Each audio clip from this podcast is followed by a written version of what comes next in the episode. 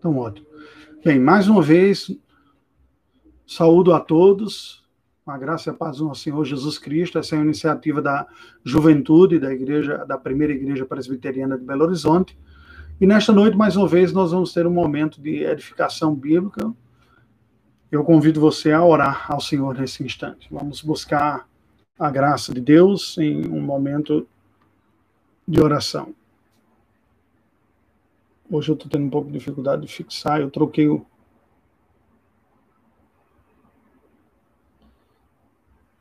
O aparelho aqui que eu costumava usar. Vamos ver se eu consigo. Ok. Vamos orar. Deus bendito, nós te rendemos graças por esta noite, por mais uma ocasião que nos encontramos para ouvirmos a tua voz, a tua palavra necessitamos da tua graça, da tua iluminação.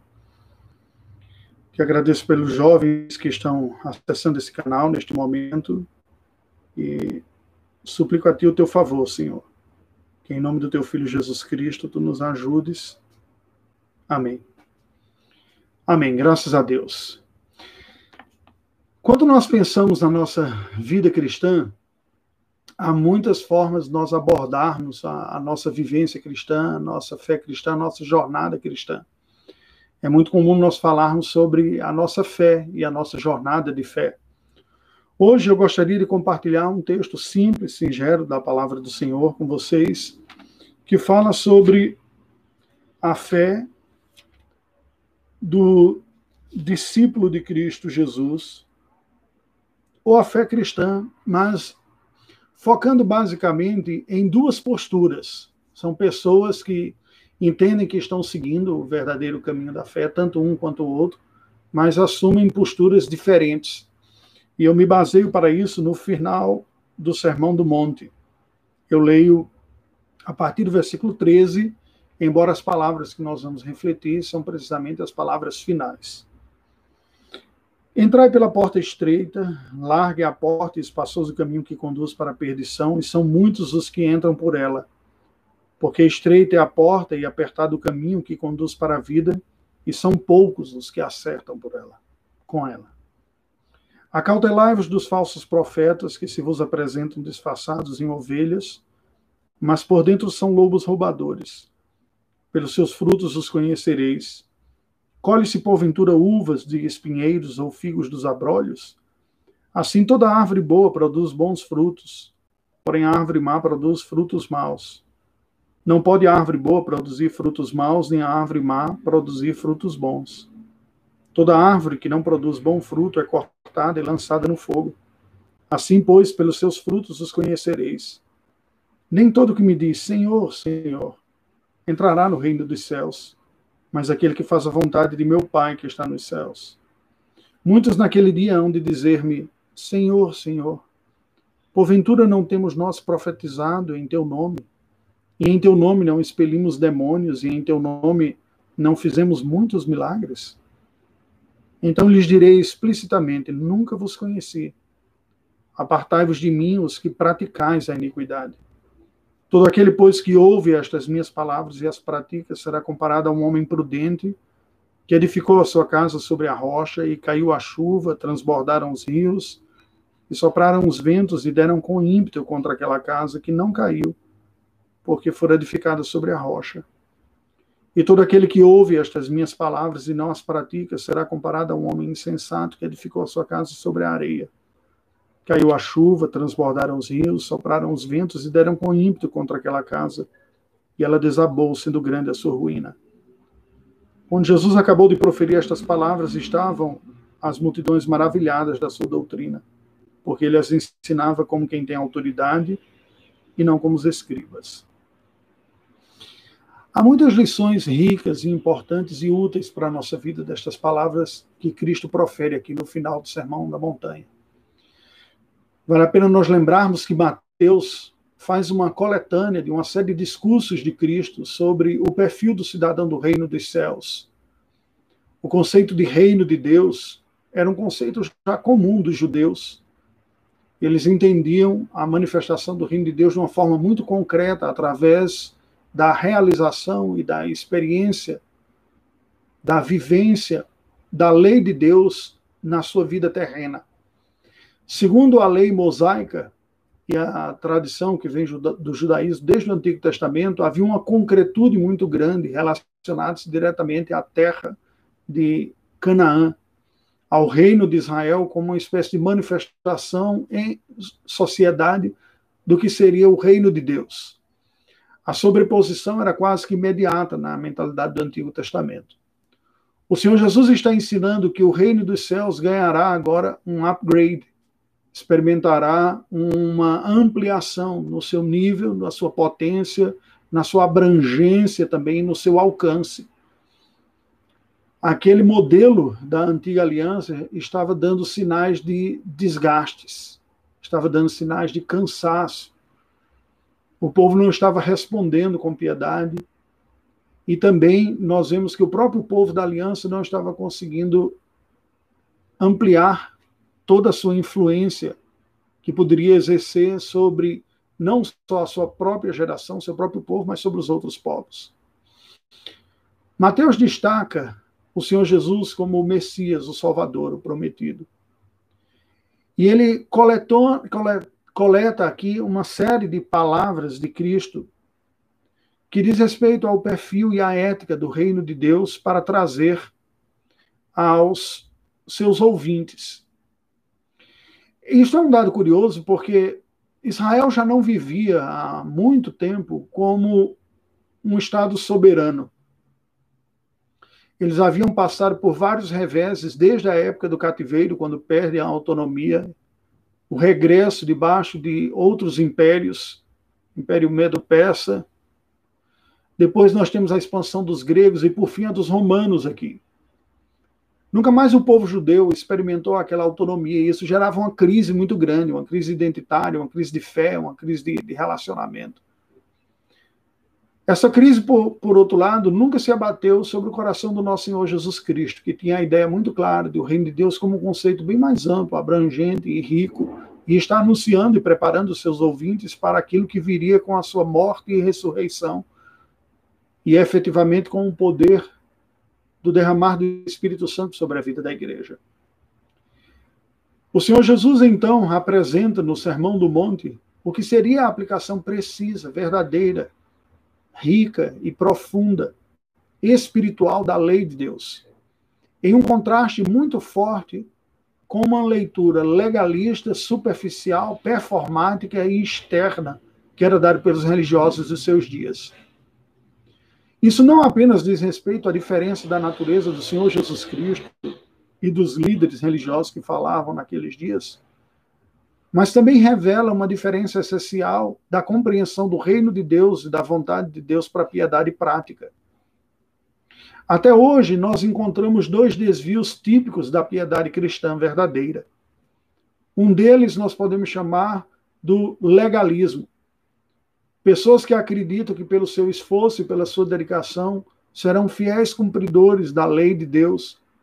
E todos esses que enveredam por esse caminho tendem a ser cegos quanto aos aspectos mais profundos da espiritualidade e ao próprio pecado na sua vida, pois medem a sua espiritualidade muito mais a partir de listas do que pode, do que não pode, de controle de regras, do que convém e do que não convém fazer, do que está certo, do que não está em termos de atitude. Contudo, como diz o apóstolo Paulo, contra a sensualidade, contra as tentações e as lutas do coração, não há nenhum poder essa postura. No espectro oposto, nós temos os antinomianos, ou antinomistas, melhor dizendo que são aquelas pessoas que negam a importância e a validade da lei, do nomos, a lei de Deus para os homens. Eles começam com a percepção da falência moral e decadência humana diante do desafio de cumprir a vontade de Deus e seguir a sua lei, e acabam por negar a própria importância disso.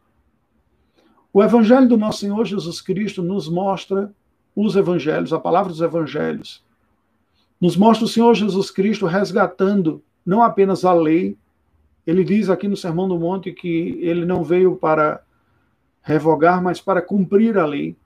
Passarão os céus e a terra, mas a minha palavra não há de passar. eis que tudo se cumprirá, até o i ou tio da lei se cumprirá. Com referências a aspectos da língua grega em que foi escrito o Novo Testamento. O i, que seria o iota, muitas vezes ele perde a sua importância em algumas palavras, se torna um, mínimo, um sinal mínimo colocado abaixo de outra vogal, o iota subscrito. O tio indica tão somente a tônica, não alterando o sentido das palavras. E o que Cristo estava dizendo, portanto, com isso, é que Deus deu a sua palavra como plenamente verdadeira, a sua lei como plenamente verdadeira, e ela será cumprida em detalhes. Curiosamente, aqueles que se achavam tão cumpridores da lei eram aqueles que mais quebravam a lei porque estavam tão focados e obcecados na obediência externa ou literal da lei, que perdia o propósito e a razão dela ter sido dada. Nós encontramos o tempo todo o Senhor Jesus Cristo questionando os religiosos dos seus dias sobre o propósito e a razão da lei e como eles estavam equivocados em não seguir da maneira como Deus pretendeu. O Sermão do Monte, portanto, é uma explicação de vários aspectos de como a lei de Deus conduz a ética cristã, a ética do, do reino dos céus.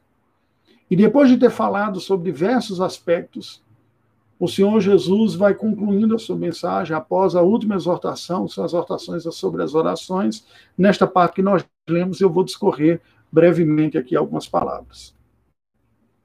Primeiro, diante da verdade do reino de Deus, o Senhor Jesus nos dá um alerta que a ética do reino de Deus, a vida do reino de Deus, a vida do reino dos céus, está em contraste com a vida da perdição. Em última instância, nós só temos dois grupos humanos: aqueles que estão perdidos e os que estão trilhando o caminho da redenção. Por isso, o Senhor Jesus fala da porta estreita, que vem em oposição à que é larga o caminho apertado que vem em oposição ao que é espaçoso, que é trilhado por poucos, este caminho da redenção, ao passo que muitos se perdem. Estreita é a porta, apertado o caminho que conduz para a vida, e são poucos os que acertam por ela, diz o Senhor Jesus, em contraste com a porta larga e o caminho espaçoso que conduz para a perdição. A primeira verdade que nós temos que destacar para o nosso coração, para a nossa vida aqui é o seguinte: O caminho de perdição não requer nenhum esforço. É só se deixar levar. Como diz o poeta popular, deixa a vida me levar, vida leva eu.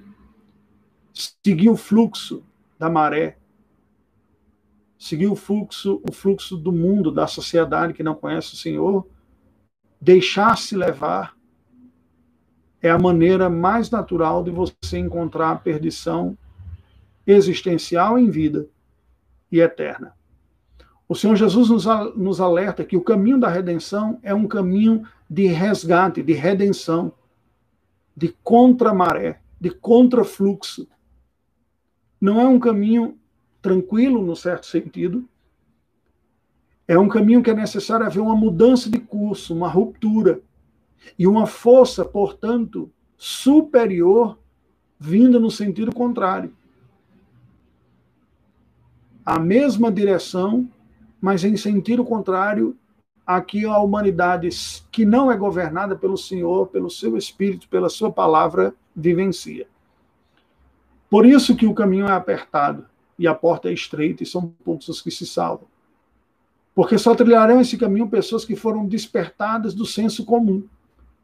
Pessoas que perceberam que naturalmente são incompetentes, incapazes, estão perdidos, Muitas vezes na vida eu mesmo abriguei um pensamento e queria mostrar para os outros sobre o vigor da fé cristã e a força que o cristão tem diante do mundo perdido. Mas olhando com mais cuidado a palavra de Deus e o Evangelho, eu preciso admitir aquilo que a Bíblia diz. O Evangelho é para os fracos, não é para os fortes. O Senhor Jesus disse que ele veio buscar aquele que estava perdido o médico veio para os doentes, não para os sãos. O que isso quer dizer? Não significa dizer que, de fato, existem pessoas realmente fortes, justas, perfeitas, apropriadas à presença do Senhor. Não há. Mas há aqueles que pensam que são. e agem como sendo, e confiam na sua própria força, no seu braço e na sua capacidade. Mesmo dentro dos seguidores religiosos, há aqueles que são assim. O estrago na alma será, será feito e ocorrerá fatalmente, não tem como se livrar disso. Sentimento de superior, superioridade, arrogância, indiferença, insensibilidade para com o próximo, dureza de coração, envaidecimento, prazer em receber o louvor e o elogio das outras pessoas, sentimento de que é mais digno do que os outros, e uma série de listas nós podemos fazer para quem trilha este caminho. Não é à toa que os evangelhos nos mostram que as pessoas que demonstraram maior devoção, fervor e receberam os maiores louvores e gestos de amor e compaixão da parte de Cristo Jesus foram precisamente os que estavam mais conscientes de sua fraqueza. Isso é um paradoxo da fé cristã. Santidade, segundo o cristianismo, é fruto da consciência da não santidade é a rendição que se entrega para o poder do outro, do Cristo, do Messias. É depor as armas. É reconhecer-se carente e dependente. É perceber que toda boa dádiva e todo dom perfeito vem do Pai das luzes, em quem não há sombra de variação alguma. É esvaziar-se de si e de suas forças, para que a força do Senhor lhe encha. Mas o Senhor Jesus continua no seu discurso apresentando e destacando outros contrastes. Se o primeiro contraste é o contraste das estradas, dos caminhos, ele vai apresentar o contraste dos mestres em seguida. Quando ele fala, cautelai-vos dos falsos profetas. Eles se vos apresentam disfarçados de ovelhas, mas são lobos roubadores. E aí ele vai falar dos frutos, eles, pelos frutos os conhecereis. Porventura se colhem uvas dos espinheiros ou figos dos abrolhos? Toda árvore boa produz bons frutos e toda árvore má produz mais frutos, maus frutos. Esta palavra de Cristo vai ser fortemente repetida pelo apóstolo João quando ele escreve a sua carta logo no início. Ele vai colocar o teste prático e moral da verdadeira fé através da observação dos resultados. Os nossos avós puritanos, na sua sabedoria e na sua maturidade, viam a importância de nós não fôssemos negligentes com a avaliação da nossa própria fé. A observação do fruto é a busca da evidência da graça na própria vida. Eles diziam que o conteúdo de nossa fé, a certeza de nossa salvação se baseia na crença bíblica, no testemunho interno do Espírito, na verificação dos frutos em nossa própria vida. Mas veja, de que frutos nós estamos falando? Não estamos falando simplesmente em uma conformidade externa à lei de Deus. Porque a palavra do Senhor nos diz que Deus sonda o coração e conhece o que está dentro da própria motivação. Esses frutos são aqueles frutos que Deus observa. E os frutos que são esperados dos cristãos são os frutos do autoesvaziamento de uma vida autocentrada, regrada por si mesmo, em que a própria piedade é dirigida pela sua força, mas uma rendição total a Cristo. Nesta rendição, para que o senhorio de Cristo se veja manifesto, nós vamos experimentando a real santificação da nossa vida, que é de dentro para fora e não de fora para dentro. O Senhor Jesus disse, conforme registrou João, que sem ele nada poderíamos fazer. Ele é a videira verdadeira e os galhos que estão conectados a ele darão frutos. Os que não darão serão cortados e lançados fora. E aqui ele diz: observem, há falsos profetas. Além das, daqueles escandalosamente falsos profetas que ensinam heresias, que vivem imoralidades, ainda que usando o nome de Deus, que escravizam o rebanho que tem medo de questionar os seus ensinos e sua conduta.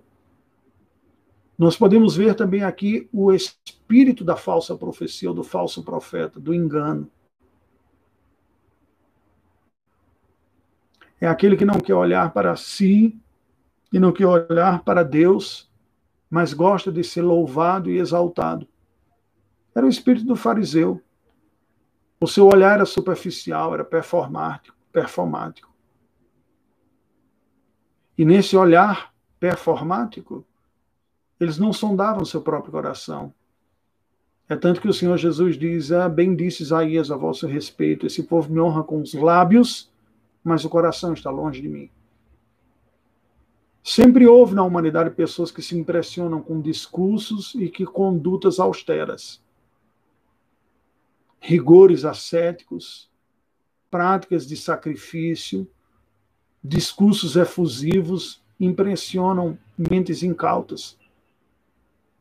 Porque pessoas com pouca segurança se deixam impressionar pelo zelo e a dedicação dos religiosos, seja que religião for. Isso me faz lembrar no meu primeiro ano de pastorado, quando iniciei tomando conta de uma pequena congregação na zona leste da cidade de São Paulo, um bairro de periferia, uma pequena congregação, eu morava aos fundos da congregação, na verdade ao lado. A nossa lavanderia era compartilhada com a igreja.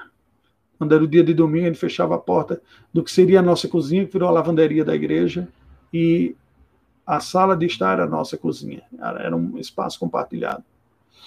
Um dia apareceu um rapaz preocupado, demonstrando uma certa ansiedade na escola dominical. E após o culto matutino, ele veio conversar comigo, nós gastamos uma hora conversando. E eu, até hoje, eu me lembro daquela conversa. Aquele jovem falou que ele sempre foi uma pessoa tímida, sem muita expressão, e ele admirava as pessoas que tinham fé. Admiravam profundamente aqueles que lutavam por aquilo que acreditavam, que iam atrás. Aquele jovem, então, recebeu um convite de algumas pessoas a irem a uma mesquita. E quando viu os discursos que falavam de um zelo, de uma dedicação, de orações, cinco vezes durante o dia, uma série de práticas, ficou impressionado com aquilo e decidiu seguir o Islã. Mas depois, quando ele foi participar de um, culto, de um curso mais intensivo, ele percebeu um lado sombrio. Mas ele ficou assustado sem saber como sair daquilo. Nós oramos juntos. Ele me passou alguns materiais. Mas Nunca mais eu vi aquele jovem. Por uma dificuldade de simplesmente acreditar que ele apareceria no segundo momento, como ele havia comentado comigo, acabei não pegando seu contato, mas me impressionou as suas falas, a sua fala, que era o que eu gostaria de destacar aqui. Eu admirava a fé e a dedicação daquelas pessoas, eu queria ser assim. No entanto, era um caminho equivocado, não era o caminho da fé cristã, o caminho da piedade verdadeira. Era uma religiosidade performática, como alguns falsos cristãos têm. O Senhor Jesus, então, fala: cuidado aqueles que têm aparência de piedade, mas dentro de si são lobos roubadores. Eles querem fiéis, súditos, que lhes alimentem, que lhes dê proeminência, mas vão esfoliar estes. Observe o fruto da vida das pessoas. E aí é curioso porque a própria avaliação de fruto mostra a religiosidade de alguém. Os fariseus tinham certeza que eles davam excelentes frutos. Mas o fruto que o Senhor Jesus está falando é o fruto da própria natureza de Deus, que reflete seu caráter, sua santidade, sua justiça, seu amor, sua compaixão, sua misericórdia, sua paciência, sua tolerância, seu ensino. É impossível nós caminharmos com o nosso Senhor Jesus Cristo e não sermos afetados por essa jornada. E é isso que o Senhor Jesus está dizendo. É impossível para a árvore boa não produzir bons frutos. É impossível para a árvore má não produzir maus frutos. Toda árvore que não produzir bom fruto é cortada e lançada ao fogo. aquela que não expressa o caráter de Deus em nossa vida. Você pode dizer, pastor, mas eu encontro tantas dificuldades na minha vida. O sincero arrependimento, o desejo sincero de seguir a Deus, a luta, a busca da dependência de Deus, o ter Cristo como seu Senhor, como seu modelo, são evidências desse fruto, mas lembre-se, aquele que começou a boa obra em nós, há de completá-la até o dia de Cristo Jesus. Estar no caminho, querer o caminho, seguir o caminho, ter Cristo como caminho, são as evidências desses frutos. Mas frutos que vão sendo dados ao longo de toda a vida. É possível que alguém esteja profundamente equivocado nesta jornada. É isso que o Senhor Jesus diz. Quando diz: Olha, nem todo que me diz Senhor, Senhor entrará no reino dos céus, mas aquele que faz a vontade do meu Pai que está nos céus. Muitos naquele dia dirão: Senhor, Senhor, porventura não temos profetizado em teu nome, em teu nome não expelimos demônios, em teu nome não fizemos muitos milagres. Essas pessoas tinham uma credencial fortíssima, pesada de trabalho religioso. Se destacavam. eram reconhecidos como pessoas extremamente dedicadas. Mas o Senhor Jesus dá uma palavra extremamente dura para ele dizer: Eu lhes direi explicitamente: apartai-vos de mim, vós que praticais a iniquidade. Nunca vos conheci. Vocês não são das minhas ovelhas, vocês não têm a minha natureza, vocês não são meus. Vocês se bastam.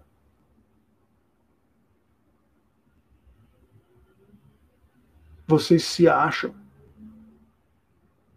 vocês se têm como exemplo.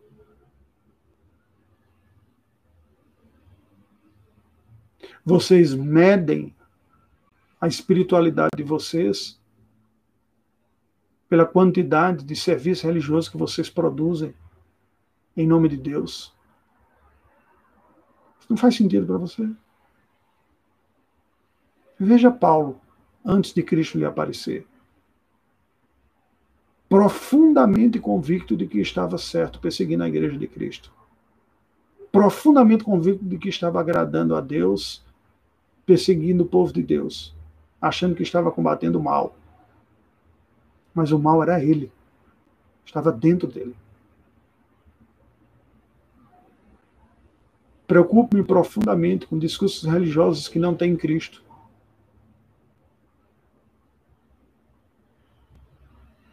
versículos que não comunicam graça, instruções que não alimentam a esperança, palavras que não demonstram empatia e amor.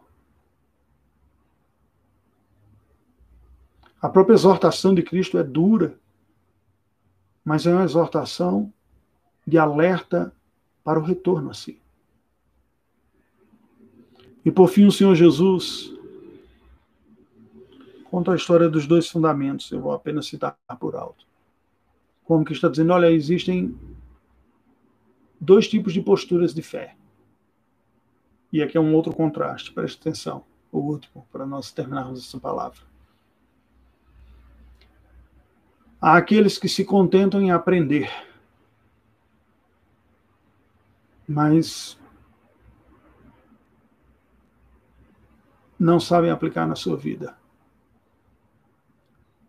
E aqueles que buscam, pela instrução, experimentar a vontade de Deus. O Senhor Jesus conta sobre duas pessoas que construíram casas. Você sabe a parábola, a maioria de nós já ouviu inúmeras vezes. Um que construiu a casa sobre a areia, e veio a chuva, o vento, o rio, e levou aquela casa embora. Foi a grande ruína. E aquele que construiu uma casa sobre a rocha e veio a chuva, o vento e o rio, e não abalou a casa porque ela foi edificada sobre a rocha. O que é que Cristo está dizendo? Você não mede a verdadeira fé e espiritualidade de alguém pela ausência das dificuldades. Isso é uma teologia maligna, insensível, cruel, a mesma que os amigos de Jó usavam, usaram contra ele. Eu tenho visto muitas pessoas olharem o sofrimento alheio e dizer, bem feito, isso é sinal que não tinha piedade. Só está colhendo o que plantou. Não se engane, de Deus não se zomba. Aquilo como plantar, isso colherá, e encontra quase que um prazer, uma satisfação em ver a desgraça alheia.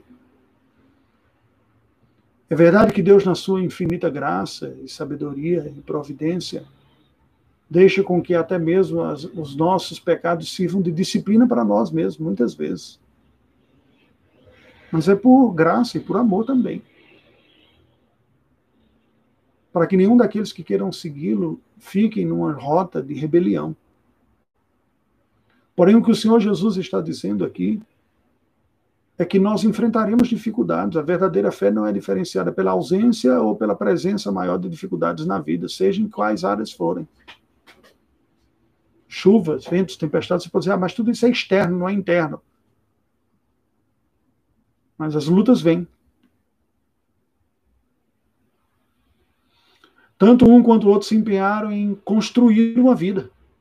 A casa é a personificação da sua vida baseado naquilo que acreditaram, se esforçaram de alguma maneira. O esforço e a dedicação não é garantia de que estamos na verdadeira fé. Eu dei o exemplo daquele rapaz anteriormente, e Paulo fala dos judeus também. Eles têm zelo para com Deus, mas não entendimento. Construíram a casa, edificaram a sua vida, puseram tijolo após tijolo, prepararam, mas isso não foi garantia alguma. Por fim, quando vieram as tempestades e as lutas da vida, uma ruiu e a outra ficou em pé.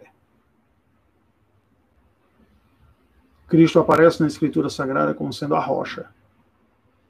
A casa edificada sobre a rocha é a casa edificada sobre ele, sua pessoa e também suas palavras.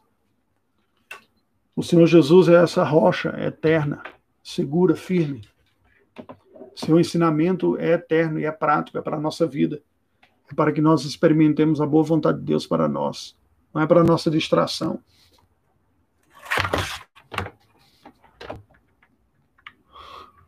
Perdoe-me. Precisei conectar aqui que a bateria está indo. Eu vejo muitas pessoas se contentando com a audição e o estudo bíblico. Jesus é muito claro no final do Sermão do Monte, quando ele fala que aquele que edificou a casa sobre a areia, ao ponto dela vir a ruir e ter sido grande a perdição, foi aquela pessoa que ouviu a palavra e não praticou. Qual é o alerta de Cristo aqui? O ensino bíblico a instrução bíblica, o aprendizado da palavra de Deus para a nossa vida, deve nos levar para mais perto do próprio Cristo e da sua vontade para nós. A instrução bíblica, diferente das instruções filosóficas ou acadêmicas, não tem um valor intrínseco em si mesmo de apenas adquirir informação se ela não quebrar o nosso coração, não nos quebrantar, não nos levar a arrependimento, não nos levar para perto de Cristo, para que dependamos mais dele, para que o queiremos mais, o ansiemos mais, que o amemos mais, o sirvamos melhor.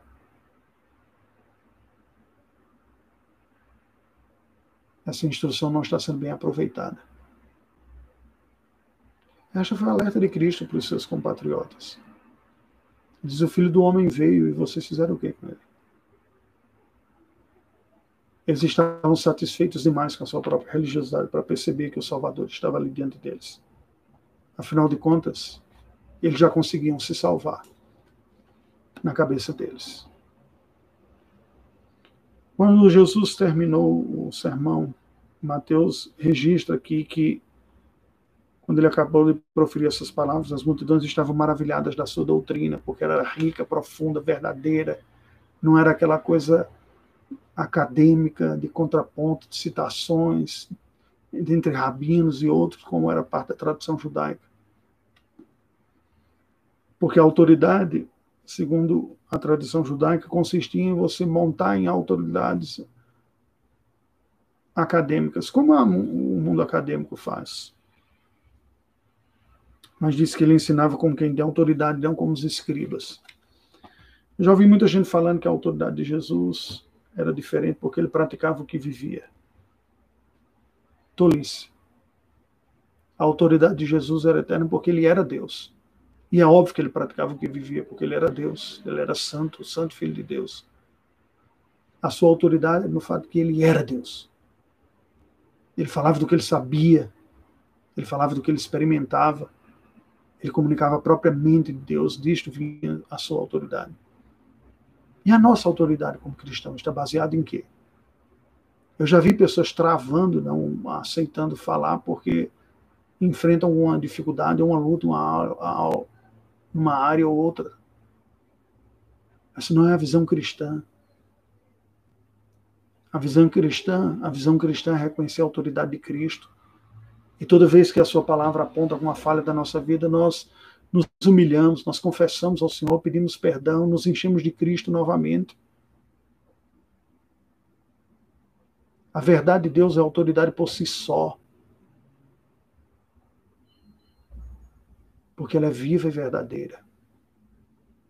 É a espada cortando dois gumes. Nós vamos conversar um pouco mais sobre isso em uma outra ocasião. Mas eu gostaria de terminar lembrando que as palavras de Cristo sobre o farisaísmo e a hipocrisia é porque eles tentavam aparentar uma espiritualidade que não tinham. Os discípulos de Jesus foram constantemente exortados pelo próprio Cristo em áreas que eles precisavam melhorar. E isso não os desqualificou como apóstolos. O que lhe qualificava era a sinceridade de ter em Cristo o Senhor e Salvador.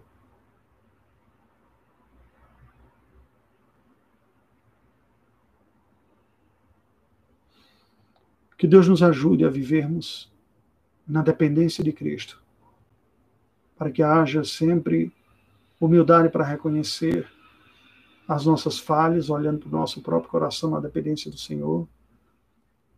Olhar para Cristo como o Santo, o Justo, o Salvador, o Redentor. A fonte de toda virtude que eu e você precisamos. A obediência plena que nós nunca seremos capazes de cumprir. A oferta perfeita que nós nunca seremos capazes de oferecer e a presença e o poder perfeito capaz de santificar a nossa vida e nos tornar muito melhores, algo que jamais conseguiremos fazer na nossa própria força. Oremos ao Senhor. Deus bendito, nós te rendemos graças por esta noite, por esta palavra e este momento. Pedimos que tu nos ajudes a ouvirmos a tua palavra, que ela nutra o nosso coração e a nossa vida que sejamos nutridos pelo poder do Teu Espírito, o próprio Cristo, pela fé. Conduza-nos em uma vida de sincero arrependimento e dependência do Senhor. Assista-nos em nome de Jesus. Amém. Queridos, foi um prazer esse tempo. Eu gostaria de dizer que pelo Zoom, pela plataforma, nós teremos no próximo sábado mais uma programação da Mocidade, às três horas da tarde. Vinícius, que é membro da nossa mocidade e é envolvido com o trabalho de evangelização de estudantes universitários, dará uma, uma oficina sobre o trabalho de evangelização de universitários. Você está convidado às três horas da tarde. E às nove horas da manhã nós teremos uma reflexão bíblica na escola dominical. Eu aguardo você. Que Deus abençoe você que está acompanhando aí, em instantes, uma equipe de jovens da nossa mocidade continuará pela conta do Instagram a nos conduzir e a apresentar e trazer para nós alguns cânticos espirituais para o louvor e adoração do Senhor. Acompanhe. Deus abençoe.